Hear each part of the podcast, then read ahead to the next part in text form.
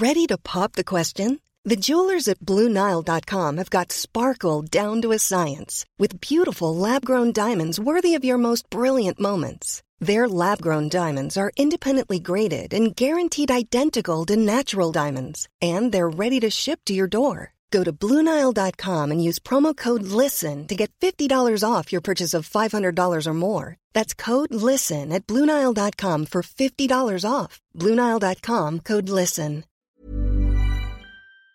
Mm-hmm.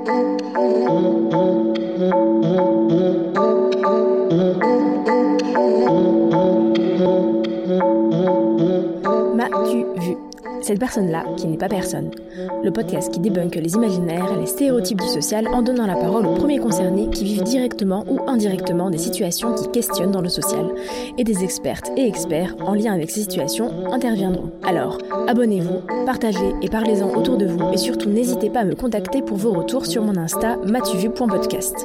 Mais avant toute chose, voici un abécédaire du social pour comprendre les bases de ce dont on parle.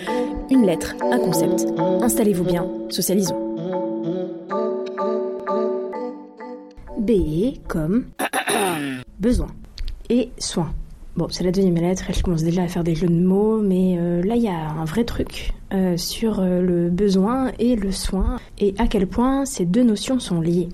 Beaucoup connaissent la pyramide de Maslow qui répertorie et hiérarchise les besoins, avec les besoins physiologiques en premier lieu, donc euh, dormir, se nourrir, boire, euh, s'habiller, enfin bon, tous les besoins primaires biologiques et physiques, puis euh, le besoin de sécurité, le besoin d'appartenance, le besoin d'estime, le besoin d'accomplissement de soi, et on se rend compte que de nos jours, ces besoins ne sont plus vraiment rangés de la même façon, ou bien ne sont plus les mêmes. Par exemple, pour beaucoup, le besoin d'appartenance, donc par exemple l'intégration dans un groupe ou le statut social, c'est plus important que le besoin de sécurité. Donc finalement, c'est peut-être plus une pyramide, mais un, un, un rond, un, un, carré.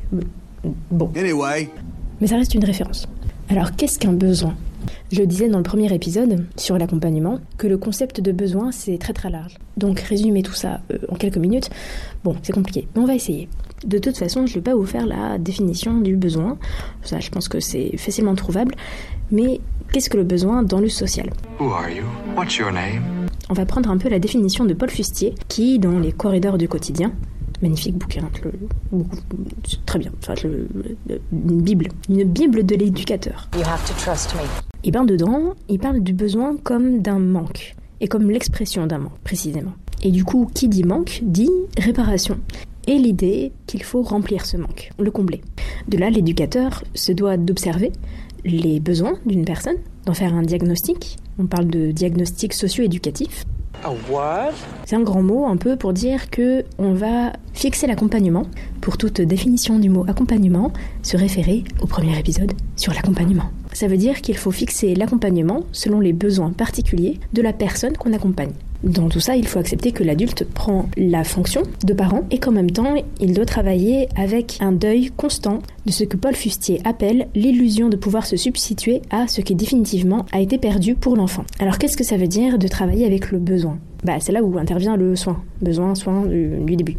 Pas complètement euh, perdu le fil. I'm not stupid, you know. Afin de pouvoir s'en sortir dans tout ça, le deuil de l'illusion et de euh, prendre la place d'un parent alors que c'est pas notre place. Enfin, euh, voilà. L'idée c'est de passer par le soin. Alors c'est très très large aussi, hein, le soin. Ça veut dire que par la relation, on va prodiguer des soins. Alors pas comme des médecins, pas comme des psychologues, des psychiatres, mais plutôt par une présence, par une parole qui est déjà en elle-même contenante. Et quand on parle de contenance, c'est justement l'idée de remplir les besoins qui manquent à l'enfant. Pour être plus clair, l'éducateur travaille avec la personne, non pas pour que ce besoin n'existe plus, mais que ça ne soit plus une souffrance. Et comment on soigne une souffrance Par le soin? yes, well, anyway. Tout ça, ça passe par plein d'outils. Euh, J'ai parlé de la parole, mais il y a aussi bah, toutes les activités, toutes les, tous les projets qui sont mis en place et projetés. Ben, c'est justement faire cette action d'aller de l'avant. Quand j'étais euh, dans ma formation d'éducateur, on me demandait de faire euh, justement un diagnostic socio-éducatif, de répondre aux besoins des personnes accompagnées. Alors euh, très honnêtement, au début hein, de ma formation, je ne savais absolument pas de quoi ça parlait et qu'est-ce qu'on me demandait. Euh, qu'on se rassure, hein, je, le sais, je, le sais, un peu plus maintenant, je crois. Je sais un peu, je sais un peu plus maintenant. Oui, oui. Well, I don't know. On me demandait de faire un projet, de mettre en place une activité, par exemple, euh, auprès du public que j'accompagnais en stage. Je devais leur proposer une activité en fonction des besoins du public, que je connaissais a priori depuis un mois, deux mois. Alors moi, je m'exécute, hein, en bon élève que je suis. J'ai pondu une activité euh, comme ça, mais en fait, ça marche pas ça marche pas en fait quand tu essayes de mettre en place une activité qui est pas euh, née de ton diagnostic, qui n'est pas pensée par rapport aux personnes. Bah, du coup, euh, j'ai proposé l'activité. C'était, je crois, des comptes le soir. Bon, bah en fait, euh, ça les intéressait pas. Du coup, ils m'ont dit non, merci. L'activité ne s'est pas faite.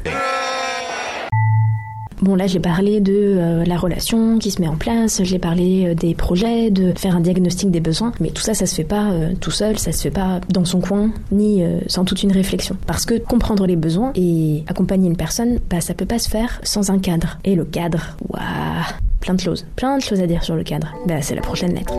Merci d'avoir écouté cet épisode de M'as-tu vu, le podcast de cette personne-là qui n'est pas personne, créé par Alice Stéphane. On se retrouve sur mon Insta, M'as-tu vu pour podcast. À très vite pour la prochaine lettre. Merci.